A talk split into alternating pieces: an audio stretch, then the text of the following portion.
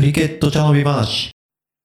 このポッドキャストは日本クリケット界のベテラン2人がゆるくクリケットについて語らう番組です。不適切な表現が一部あるかもしれませんが、ご容赦いただければ幸いです。お相手は拓郎としゅんです。よろしくお願いします。よろしくお願いします。今回はクリケット選手とフィットネスについて話していきたいと思います。はい、先生、質問があります。はい。そもそもフィットネスってあんまり日本語では聞かない言葉だと思うんですけども、どういった意味があるんでしょうかそうですね。もう、フィットネス、カタカナで、えーと意味検索すると、健康、または健康や体力の維持、向上を目的として行う運動。はいって書いてあります。なるほど。で、英語でフィットネスって調べると、うーんと、適当であること。うんああの、アバウトであることって意味じゃなくて、フィットするってことね。そうですね。適合、適格、適合性、適切。えーって感じです。あとは、えっ、と、まあ、その日本語と同じような、えっ、と、健康やフィットネス、はい良好みたいな、健康状態の良好みたいなはい。ことが書いてあります。はい。あ要するに、プレイヤーとして求められるレベルに健康状態、えー、かっこ身体能力が適合してるかってことですかね。なるほど。うん。うん、なかなか、これは難しいですね。なるほど、なるほど。ニュアンスがつかみづらいですね。そうですね。うん。まあ、要するに、えっと、運動能力みたいな感じで捉えればいいですかね。なるほど。そうですね。はい。えっと、クリケットもスポーツの一つなので、高いレベルでプレーするためには、相応のフィットネス、運動能力が求められますと。はいえー国の代表になったり、プロの選手になったりするには、選考の一環として、フィットネステスト、まあ、体力テストですね、はいを行うことがあります。はいえーまずはどのようなテストが行われているかを調べてきたんで、その一部を紹介してみようと思います。なるほど。実際のクリケットのチームが現場で行っているテスト。そうですね。ははいい。の一部ですね。はいまあ国によってバリエーションとか、チームによってバリエーションがあったりすると思うんですが、まあ、こんなのがよく行われているよっていうのを挙げてみようと思います。はい。はい。まず、よく聞くのがヨーヨーテストですね。はい。えっと、まあ、要するにインターバル走ですと。はい。えっと、まあ、持久力とか、スタミナ、有酸素運動による持久力とかスタミナとかを、はい。20メートル離れた2つのコーンの間を走るみたいなことで測るものです。なるほど。うん。まあ、日本代表でも採用されてますね、と。そうですね。はい。はい。で、まあ、点数が出ると。はい。わかりやすい点数が、どこまで走りましたみたいなのが出るので、はいまあ、よく使われますと。はい。はい。あとは、えっ、と、中距離走、2km とか 3km の、えっ、と、中距離走みたいのが、えー、あります。はい。まあ、タイムを測るってことですかね。なるほど。はい。あとは、立ち幅跳びとか垂直跳び。はいになります。ジャンプ系で、まあ、そうですね。えっ、と、爆発的なパワー、その瞬時に出す力とか、えー、みたいのを測定するときに、えー、使うものです。はい。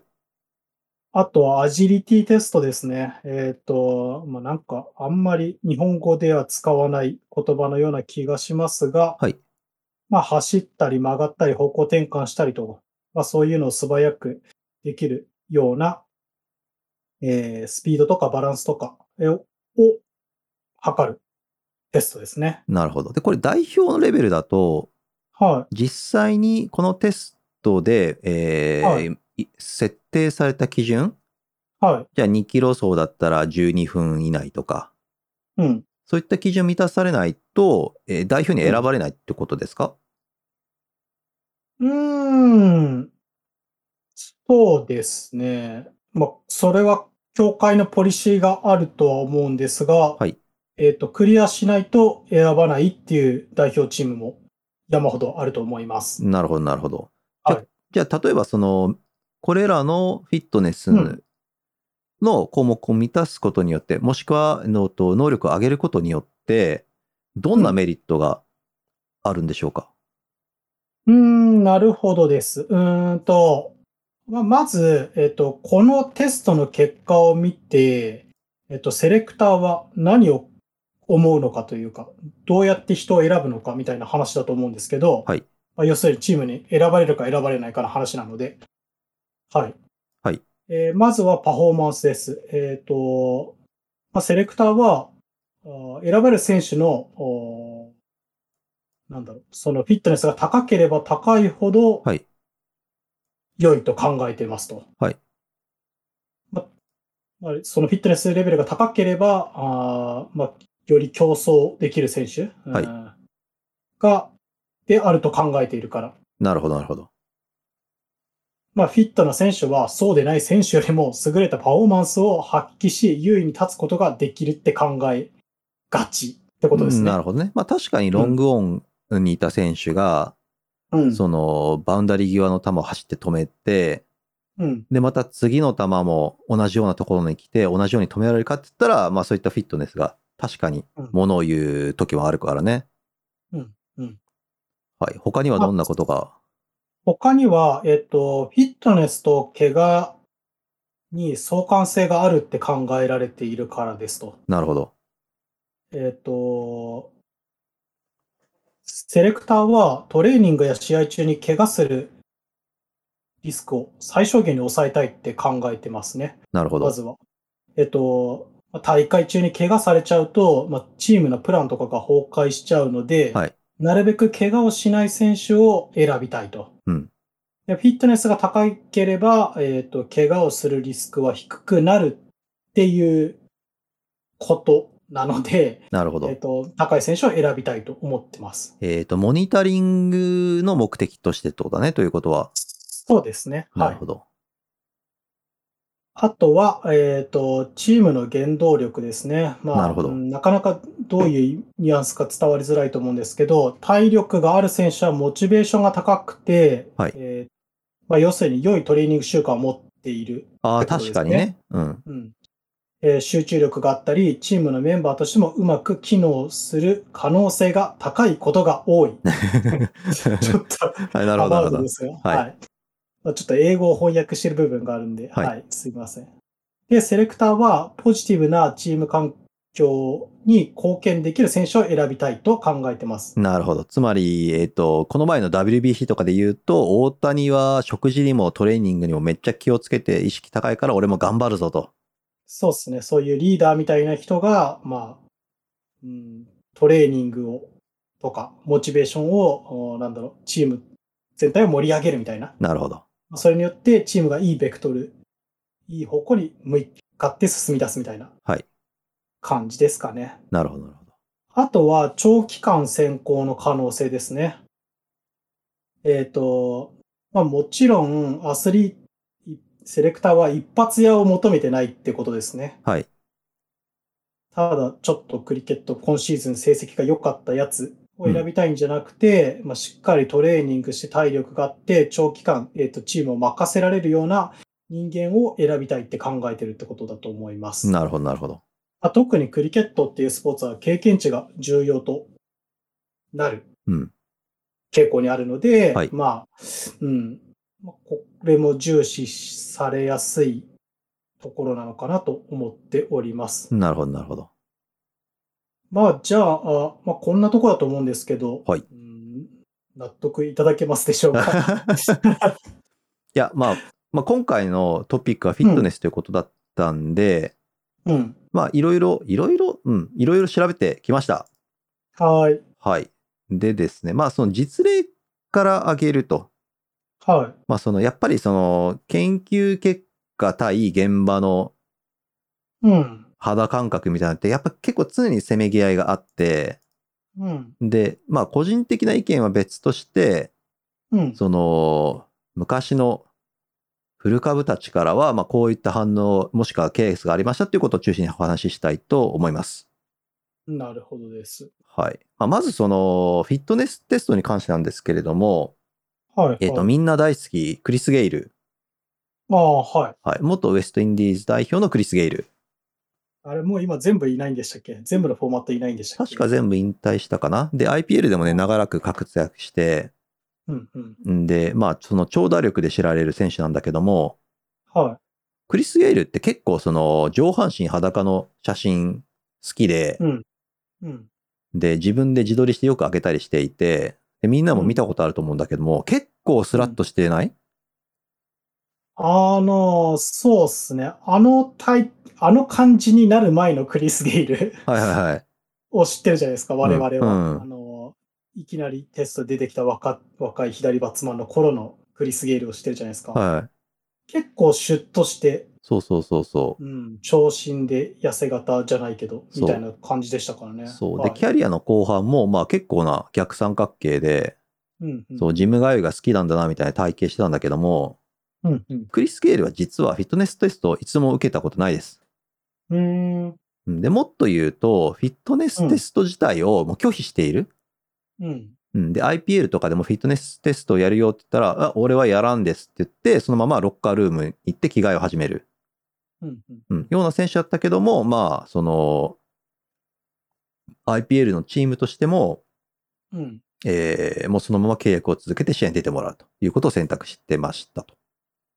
うん。そう。で、まあ、その聞いた話によると、中距離、長距離って彼すごい遅いらしうん。なるほどい。ね。そう。で、ウェストインディーズの足切りって結構、ヨーヨーテスト使ってるんだけども、足切りも全然、全く届かないぐらいのへー選手で、で、まあ正直その、多分、多分っていうかその側近の割合が多くて、ああ、なるほどね。そう、瞬発力特化して、まあ長打力って結構ね、瞬発力関係するんで、うん。まあそういう選手うーだと。うん。なるほど。そう。で、確かにデビュー当時からも守備位置って大体スリップとか、うん。うん。そうね。そうだったんで、まあそれも納得かなと。うん。はい。で、まあさらに、えっ、と、ウェストインディーズ代表、あとラキーム・コーンウォールっていうスピナーの選手がいて、うん。それで、まあ彼もその、長打力結構自慢な選手なんだけども、うん彼の場合あまりにも巨漢すぎて、体格がね、2メートル140キロなんですよ。うん。なんで、もうヨーヨーテストすると膝がぶっ壊れるんじゃないかって心配されて、自転車焦げば OK ですってことになったらしい。うん。うん。そうそうそう。まあまあ、うん、そうですね。フィットネステスト、さっき話したのだと、フィットネステストで怪我のリスクが分かるって話をしてるのに、フィットネステストをすると、怪我をするっ ていう、なんか、なんか今までの話が全てなかったことになるかのよ うな、はい。はい。まあそうっすね。はい。 2メーターで140キロ。あ、そうそう。NFL の。ね、スカウトにも結構来たらしいんだよね、この人。うんそうまあ、世界で一番でかいクリテストクリケッターですね。間違いないね。うん、うん。そうそうちょ今日ちょっと調べちゃいました、久々に。はいはいはいはいはい。あのウィキペディアにはい腕の太さが書いてありました。はいはい。え、何センチぐらいな の周腕の、えーと、二の腕の周りはが558ミリ。 56センチ。そうですね。あの、太ももまあちょっと、そうですね、太ももみたいな。そう調べてみると直径が18センチぐらい。やばい本ね。当の丸にすると。だから、小学校の時使ってた15センチの定規がはいはいはい。中に入るっていう。そうだね。まあ日本、まあ成人男性のこの手をぐっと広げて、親指から小指まで測ったぐらいってことだね。大体18センチですね。ね。いやー、それはすごいわ。うんでかい人でもね、300とか、そんぐらいしか周囲ないはずなんで、ね。うんとにかくでかいって感じですね。なるほどなるほど。そうですね。そうあとはですね、足切りで結構悲しいケースも結構あって、うんうんうんうん。えっ、と、南アフリカ代表うん彼らはもうフィットネスに関しては本当に妥協しない国なんで、うんえっ、と、みな女子の方のうんえっ、と、ワールドカップはこの前あったんだけども、はいそれの選考基準を、えー選考基準としてはい2キロ走を採用してますと、南アフリカは。はいはいはい。で、元キャプテンのバンニーカークっていう選手がいるんだけども、はいその選手は基準の9分半を18秒オーバーして選ばれなくて落選しましたと。うーん。で、うん彼女の場合、まあ、通算成績グレばググれば出てくるんだけども、オールラウンダーでうん、バッティングもボーリングも、まあ、標準的な南アフリカのバッターと、標準的な南アフリカのボーラうんー、もう両方とも軽く超えているような成績でしたと。うん。うん。で、さらにその経験値、それから元キャプテンという、え経歴。うん。で、さらにこの選手って、ワールドカップ前までずっと怪我してて、うん。で、怪我明け、怪我明けてから、まあトレーニング、まあこの多分ね、2キロ走を満たしてないって分かってたから、怪我明けすごい頑張ってトレーニングして10キロ体重を落として、うん。で、かつ、えーパーソナルベストうん。うんを出したんだけども、まあ18秒オーバーしたからっつって、それで、それだけの理由で、えー選ばれなかったと。うん。うんなるほどね。そう。まあ結果的に南アフリカの女子代表って、まあ、ワールドカップで準優勝したんで、うん。うん、それが良かったのかどうかっていうのは分からないけども、そういうケースがありましたと。そうっすね。うんう。ん、で、まあ、さらに、この南アフリカ代表の女子代表のチームメイトにリゼル・リーっていう、うんまあ、結構その WBBL とかね、に出てる、その長打力が売りの選手がいましたと。はで、まあ、この人もね、ググればわかるんだけど、結構体型的に、あのーうんでかい。うん。うん。でああ、ああ、この人か。そはう。まあ、見たことあると思うんだけど、結構でかい選手で、い。うんだからこの人ね、見かけによらず、さっきの元キャプテンの、うん。そのタイムを軽く超えて、普通に基準はパスしましたと。2キロ走の。はい。うんはいきゅう 9, 分半より早く走れたんだけども、うん。体重の基準を満たしてなくて、落選しました。なるほど。うん。で、彼女の場合、うん。そのやっぱ女子選手なんで、はい。体その体重とか体型のイメージで落とされるっていうと、すごいやっぱね、男子と比べてショックがすごいんだって。ああ、なるほどね。そうで、でじゃあ彼女の場合、じゃあ、あの、ほその、 なんていうの、精神的なショックがあまりにも多すぎて、じゃあ朝目覚めて、鏡の前に立って自分の体型を見ましたと。はいこれのせいで私は落とされたんだっていうのを毎日毎日つきあーつけられて、もうかなり精神的にショックでもうすぐに代表を引退しちゃったと。うん、なるほどね。そうそうそうそう。で、そのセレクターに、私は体重のせいで落とされたんですかって言ったら、いや違いますと、フィットネスの基準を満たしてないんで、お落としましたって言われたんだって。でも、彼女の場合、フィットネスの基準って2キロ走と体重しかなくて、2キロ走合格したんで、 体重以外ないわけじゃ ん。うん。あなるほど。そう。だから、まあ、ぼやかされてはいるけども、結局体重で落とされてる。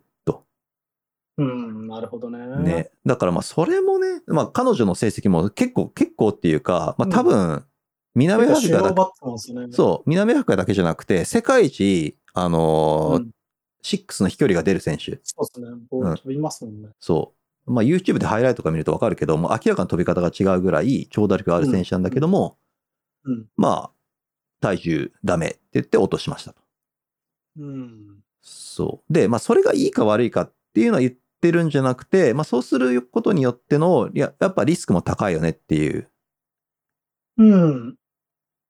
うん。ことだね。。そう。で、なぜなかる、ほどなぜ、まあ、それになそういう話をしてるかっていうと、うん。その他のスポーツうん。じゃあ、例えば、クリケットよりもずっとプロ化の歴史が長いスポーツ。うん。はい。うん。じゃあ、例えば野球がありますと。はい。で、野球に関しては、もう100年前からプロ化してます。はい。で、さらに、もう、どのチームも、お金、かかるお金がやっぱり、ね、クリケットと違って段違いだから、うん。どのチームも勝利のために努力してますと。うん。という土壌がある中で、野球もフィットネステストをやってます。はい。うん、で、まあ、今までの、えっと、拓郎が挙げてくれた項目プラス、じゃあベンチプレスだとか、うん。なんだかんだみたいな、もうこれよりもずっと細分化されたテストがあるんだけども、はいそれによって、えー足切りが行われるってことは、まあ、自分の知ってる限りではない。うん。うん、で、まあ野球だけじゃなくて、まあ例えば他のスポーツ。はいえっ、と、まあ他のね、えっ、と、しら、えっ、と、ヨーヨーの足切りを実施されてるスポーツで調べたら、はいネットボールっていうのが出てきて、ああ、オーストラリアじゃないかって、ほぼ。そうそうそうそうそうそう、ネットボールは、要は、あとバスケットボールと同じだね、ドリブルがないバスケット考えてくれればいいんだけども、うんえっ、と、そのコートの中で活動する、活動できるエリアっていうのがポジションごとに違ってますと。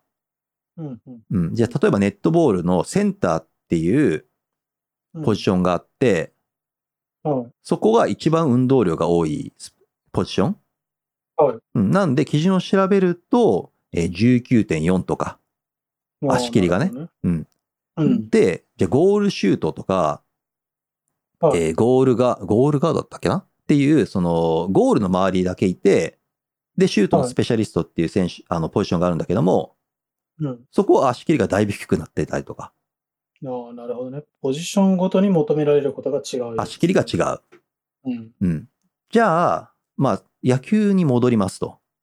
はいうん。で、そこに戻ったとすると、じゃあ DH だったらうん。もう、ベースランニングしかしないわけじゃん。走るのって。そうですね。はい。そう、あともうほん、ほんと飛ばすだけ。うん。だから、まあ、そのフィットネスのテストとしての項目としては、パワー、パワー系。うん。うん。で、もしくは、えっと、ショート。うん。ショートだったら運動量が多いです。うん。だから、俊敏性も大事ですとか、まあ、それもまた項目が違いますよねって。じゃあ、ピッチャーだったらとか、いうふうに、こう、同じスポーツの中ですら、ポジションごとに役割や負荷が違う、求められている項目が違う、足切りあるスポーツだったら足切りの値が違う。うん。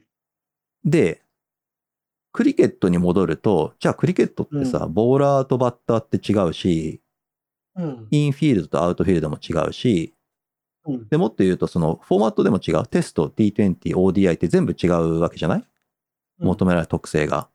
うん。うん。で、チームのセレクション、それからポジションのセレクションするときは、それらの特性を考慮してセレクトするのに、うん。足切りは全部ヨーヨーって、ヨーヨーとか2キロ走とかって、その、どんなにその基準が低くてもね、うん。あのー結構エクストリームセレクション基準じゃないかなっていうふうにやっぱ思ってしまう。うん。そうね。うん。なるほど。まあ、ちょっとでも、あうんおっとまあ、いい悪いの話じゃないですけど、うん例えば、この、さっき、南アフリカ代表の女子女子選手2人がうん。選ばれなかったじゃないですか。うんうんうん。結果、その次のワールドカップで準優勝そう。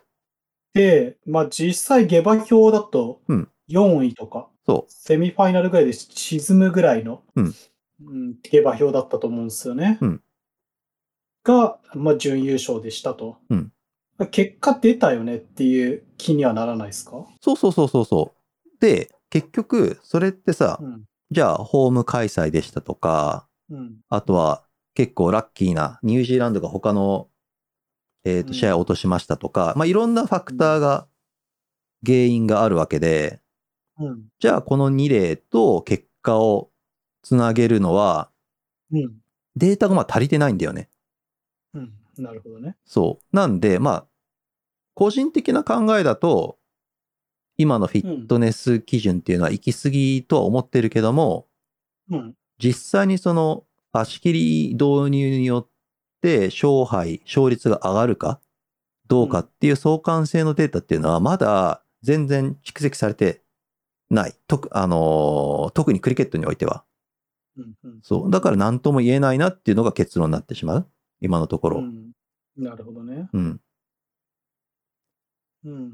そう。で、そのね、フィットネスの基準のやつも、まだ導入して年数が浅いんで、うん。結局そのクリス・ゲイリーみたいな昔ながらのオレッジフィットネステスト無視でいけますみたいな選手とか、うん。あとはその元キャプテンとして十分な成績を残したけども、2キロ走タイムオーバーするだけで落とされて悲しいねみたいな、うん。こう、アマチュア時代の選手たちとプロ基準の足切うりんで今攻めゲーが起きてる状態なんだよね。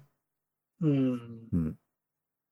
まあでも乗り越えたいポイントだろうなって気もするからな。なんつったらいいんだろう。うん。多分、協会側とかセレクター側うん。は、まあこの今、泣きを見る選手とかがいるわけじゃないですか。うんうんうん。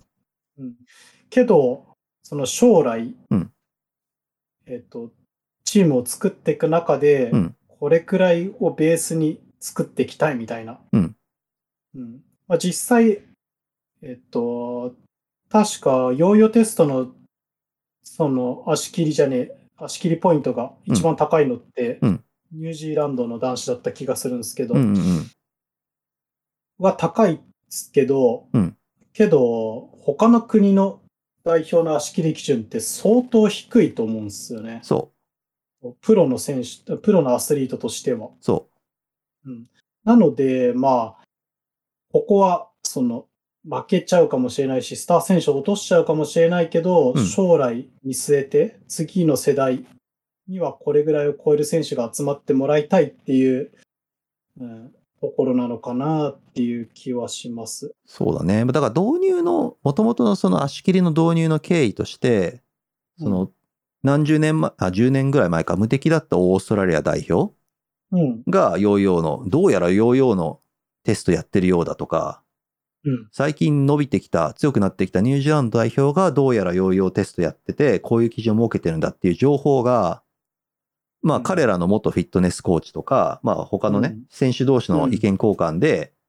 他の代表にも伝播して、いや、これうちもやんないとダメじゃないっていうふうに導入されてるっていうのが、うん、ままああ、実情としてあるんでうん、そうそうそ手探り状態ってことっすよねう。。そうなんだよね、結要する局に。はい。そう。で、結局その、足切りが一番高いのが、今ニュージーランドとウェストインディーズなんだけども、うん。じゃあニュージーランド強いけど、ウェストインディーズめちゃくちゃ弱いんで、うん。そう、そこに相関性はあるのかとか、うん。あとはその最低に近いインド代表は、うん、まあ、最強に近い。世界最強なんで、これ。れはどうなんだとかね、まあき、なわかんないファクターが多すぎるんだよね、今のところ。うんうん。そうそうそう。なるほどね。そう。だからまあ自分なりに考え、まあその、プロのチームとかと違って、まあ他のアマチュアチームとか、アマチュア、うん。まあほぼアマチュア選手で構成されてる代表うん。がなんでそういうのを導入したがるかっていうと、うん。まあ結局そのやってる感を出したい。うん。そうそうそう。まあ、こういう数字を出しました。こういう数値を選手が持っていて、うちはモニタリングしていて、うん。んで、えーこういう足切りを導入した結果、こんなにフィットネスのレベルが上がりましたっていう、まあ、これって、ほら、もうやってる感以外何者でもない。ああ、なるほどね。そうそうそう。で、そのさっきの、さっき出した、えっ、と、リゼルリーの件もそうだけども、まあそのググればわかるけども、じゃあ、試合で成立した時に、うちのチームがリゼルリーの最軽のひ選手11人、うん。片や相手チームはビラット氷の体型が11人だったら、向こうのがプロっぽく見えるうんじゃないだから結局その体型がいい方がかっこよく見える、やってる感を出せるっていう風に導入してる協会も多い。うん。うもちろんメリットはあるよ。もちろんメリットはあるし、その怪我の予防もそう、パフォーマンスもそう、原動力もそう。だけども、結局、ランとランをかす競うスポーツであるから、うん。そう。まあ、逆説的に言うと、じゃあその南アフリカの元キャプテンのニーカークが、うん。パーソナルベストを出したけども、それですら基準に18秒も足りなかったうん。にもかかわらず、南アフリカ代表史上、かなりいい成績を残せてるっていうんで、これ2キロ走のタイムと、もしくはその中距離とかヨーヨーテストのタイムと、クリケットの能力って本当にそんなに関係があるのっうん。ていう疑問にもなっちゃうんだよね。うん。そうなるほどね。そうそう。もちろん、ヨーヨーテストね、数値19の選手の方が15の選手よりもたくさん走れるし、うんスリーラン走った後のリカバリーも早いことは間違いないんだよね。うん。間違いないけども、じゃあ総合的に選手としてみて、で、総合的にチームの成績としてみてどうなるかっていうのを、多分これから、えっ、と、まあ、その相関性のデータうん。を蓄積、あ、が蓄積される中で、各チーム、各代表、各プロチームの方で判断していいく段階に入っていくんだろうなと思う。まあ、データは集まってきましたってとこですかね。そうそうう。そうそうそう。データ集めて結局2キロで足切りしても何の意味もないよねって気づいたチームがもうそれをまずやめて、うん。で、仮にそれ優勝しちゃったら、IPL 優勝、じゃあムンバイインディアンスがもう2キロ走とヨーヨーテストをうちはやめますと。で、こっちの方に、うんこっちの項目の方に集中しまして、優勝しましたと。うんうんだからそうなったら、それを見習うチームがまた出てくるんでっていう風な回り方になると予想はしている。うんうんうんうん。なるほどね。うん。なるほど。ちょっとそれ、うん、そうか。しょしゅんさんの考えてる、まあ、その着地点みたいなうん。ところですけど、なんつったらいいんですかね。僕が思うに、うんあー例えば、まあ、ニュージーランド代表とオーストラリア代表は違うけど、うん例えばオーストラリア代表、こう、すげえいい選手が次から次へと出てきますみたいな。はいはいはい。で、まあ、同じレベルのバッツマンだったら、それはフィットな方を使うよねっていう、そうそうそうそうそうん、っていうことだと思うんだよね。う。うん。うん。じゃあ、うん。何ヘイデンとインジマム・ウルハク、同じバッティングのスキル持ってるけど、うん。でもヘイデンでね、走るもんって、うん、いうことだと思うんだよね。うんうんうん。なので、まあ、まあ、その、な今後、この、フィットネステストがどう変わっていくとか、どう生かされていくとかが、まあ、わわかんないけど、うんプレイヤーとしては、やるし、やるに越したことはねえだろっていうことっすね。あ、そうだね。だからまあ多分けね怪、我するとかはまた別の次元の話だけど。うんうん。だからそこが多分コスパの話になってきていて、うん。あの、じゃあ例えば、えー野球の入団テストとかでさ、50メートル走とか遠投とか測るけども、うん。それが点でダメでも155キロを投げられるんだったら、まあ採用だよねっていう話になるわけじゃないうん。だからど、どっちを優先するかの話になると思うんだよね。だからまあ落とされる理由にはなると思う。もちろん。うん同じぐらいだったらそう。ね。そうね。そう。でも、でも、代表とかプロ選手になる人って、もうそれ以外の部分で、まず圧倒的な成績を残しているし、そうしないとそもそも選ばれないから、うんうんセレクションにも呼ばれないレベルだからねそもそもね。わかんないそうそうそうそうそなるほどね。う。うん。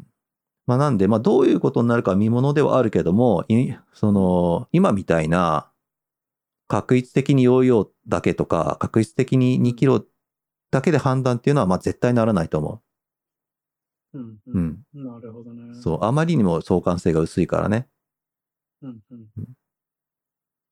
なるほどです。はい。まあ、特に、その、 ふんわりとした、わ、うーいいかもしれないし、悪いかもしれないっていう結論になっちゃったけども、うん。うん、多分、まあ、いろんな物事に関して共通することだけども、結局その、やる、0か1かじゃなくて、多分ね、0.6とか、うん0.4とか、そのあたりに答えがあるんじゃないかなって感じだね。まあ、そうね。うん。うん。まあ、そそうかもね。その、MLB みたいに選手の、としてのバッティングの指標がいっぱい出て、そうそうそうそうん。で、守備指標とかもいっぱい出てきて。で、じゃあ、うちのチームはどの指標に何をかけて考えるのっていう、う。そうん、1なのか、0.1なのか、かける10なのか、わかんないけど、うんっていうことになってくのかなう。そうだね。で、それで多分、だんだんだんだん真実に、あの、近づいてくるんだろうね。。う。うんんなるほど。はい。まあ、まだ、その、えーっと、代表のテスト、んフィットネステストが始まってかはらい日が浅いので、はい。はい。まあ、これからが見ものですね、と。はい。はい。ということになりまといす。うとこですかね。まあはいなんか釈然としないですが、はい はい。現状こういうとこですということですね。はいはい、クリケットは。そうですね。はいまあ、クリケットにも、えーっと、フィットネスは必要です。だけど、はいそれを測るテストで、えっ、と、クリケットのうまさが測れるわけではない。ないし、まあ、過信しすぎない方がいいかもねっていうことですね。そうですね。はい。まあ、かといって、これは選手個人が決めれるものじゃないから、うんうん。代表になりたいけど、フィットネステストはやりたくありません。っていうのは、まあ、ユニバースボスになってぐらいから言えるのかなっていう。あ、そうだね。まあ、フィットネスがどうであろうが、うん。あの、あなたが今現在、日本人のハーフで、うん。で、オーストラリアの州代表だったら、どんなにフィットネステストを拒否しても選ばれます。それは間違いないです。そうですね。うんでも、その選手が、はあオーストラリア代表に呼ばれた時には、フィットネス説をしなきゃいけないと。その通り。うん。そう。でも、それででもす、それですら、ファーストクラスでアベレージ500残してたら、フィットネステストはパス、えっ、と、特例として受けなくていいことになります。それは間違いないです。そうですね。うん。間違いない。なるほど。はい。ということで、まあ、まだふわふわしてるので、えー動向は追っていきたいです。はいっていうとこですかねそう。ですね。引き続き注視していきましょはい。はいじゃあ、今週はこんなとこですかねう。。こんなとこですね。各種 SNS で配信や我々の活動に関する情報をお知らせしております。ぜひフォローをお願いします。補足ブログも細々とやっておりますので、興味のある方はアクセスしてみてください。各エピソードは毎週金曜日に配信していきます。試合や練習に向かう途中にぜひお聞きください。それではまた次のエピソードでお会いしましょう。さようなら。さようなら。